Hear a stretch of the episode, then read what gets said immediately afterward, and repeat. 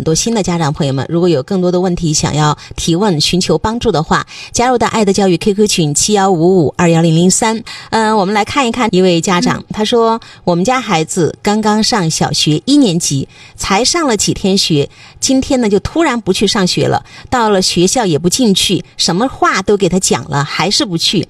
老师也给他讲，也没有用。请问有什么好的办法呢？谢谢，是个女孩儿。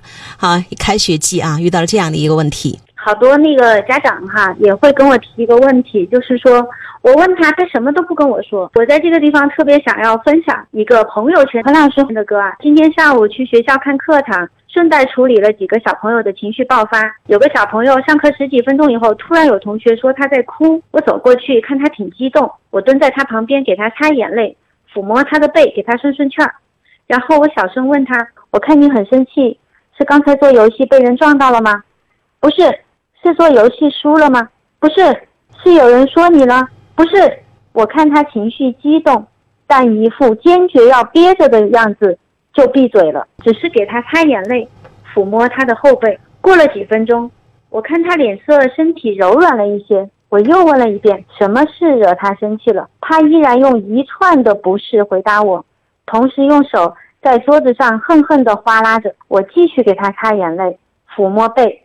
小声的问了问周围的孩子，他们一个个也都不知道发生了什么。等我耐耐心心继续又擦了一会儿眼泪，陪着他倔强的哭了一会儿，我又尝试询问他。等他说了不是之后，我又说，我确实猜不到发生了什么，你能给我一点指示吗？他就从抽屉里拿出一张单子，嚎啕大哭，指给我看，我家长签字了的。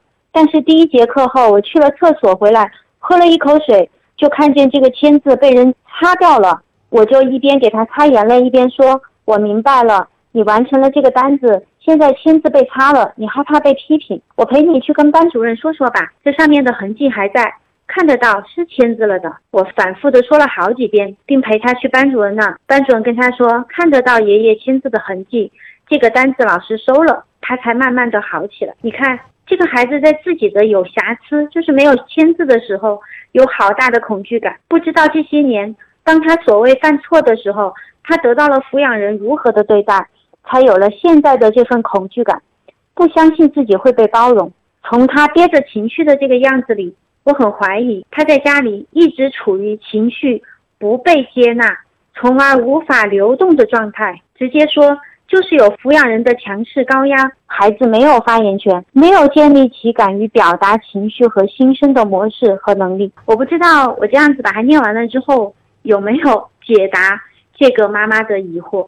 孩子就是到了学校才上了几天学。突然就不去上学了哈，死都不进去。不管是家长还是权威啊，我们说这个老师都没有用，孩子就打死不去。我当时呢是特别简单的回答了这个家长，呃，我说其实孩子不愿意进学校，不是你们给他讲什么，而是要听听孩子跟你们说什么。我说我们只有知道孩子为什么不去上学，我们才可以有办法去解决，不是。我们什么话都给他讲了，老师也什么话给他讲了，但是都没有用。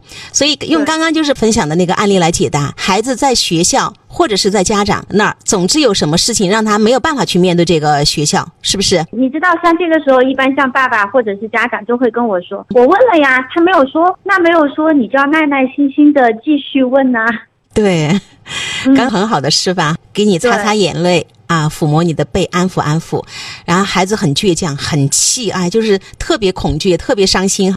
我就去了一趟厕所，老师要求家长必须签字的这个单儿啊，那个签字不知道怎么就糊掉了，这对孩子来说是不能承受的。为什么这么一个我们认为小小的事情会对这个孩子造成这么大的困扰？我曾经也非常心痛的分享，我以前送孩子去上学，在那个小学门口。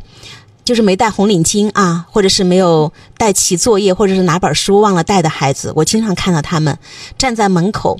然后非常非常的紧张、惊恐，像个不安的小兽一样走来走去，不敢向家长求助，学校的门也进不去，怕面对老师。我就觉得这些孩子们的处境啊，就遇到这样的一个事情，他们求助无门。何老师后来又写哈，他说孩子出门以后过度惧怕权威人物，比如老师，就要看看幼年在家里他与家内的权威人物，比如说抚养人。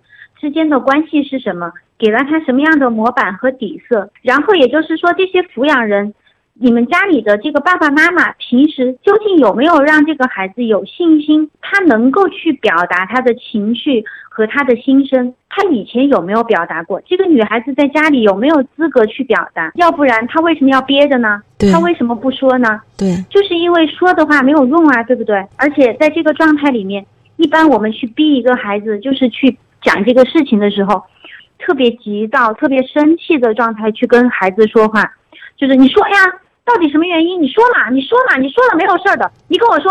但是越是这样子，那个孩子他这个没有事儿的，他觉得可能吗？更让我觉得着急的是，孩子在那个家长的一再说说嘛，说了就没事儿了，然后终于把那个事情说出来了的时候，啊，后面的打击就来了。对，啊，活该你怎么怎么样，或者是不可能，别人为什么不欺负别人要欺负你？一定是你做的不好，你打谁哈？或者不欺负你欺负谁？反正就是没有好话，就是我好不容易鼓足勇气啊，我我说出了我认为天大的问题，父母第一个觉得啊，这不值得一提，我还以为什么事儿，你怎么就这个样子，这么胆小或怎么样？就是你会发现，等来的不是父母说的，你说嘛，说出来就没事儿了，其实后面还有更多的事儿等着孩子。嗯，确实，在这个事情里面，我们看到的是很多背后的问题。在这个地方，也要跟很多很多的家长说，倾听是最重要的事情，就是认真的听，想办法听，然后不要带任何评判、评价和不要想着去帮他解决问题的听才是关键。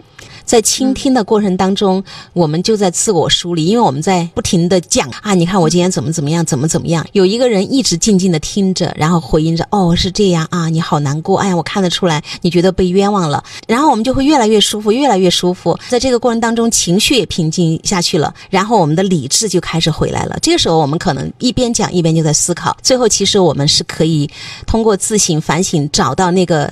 答案的，大家呢可以试一试有效的这个倾听。有时候你真的不需要给太多的建议，或者是所谓的解决办法，对方说出来舒服了，其实好了大半了。方法他自己都可以想得出来。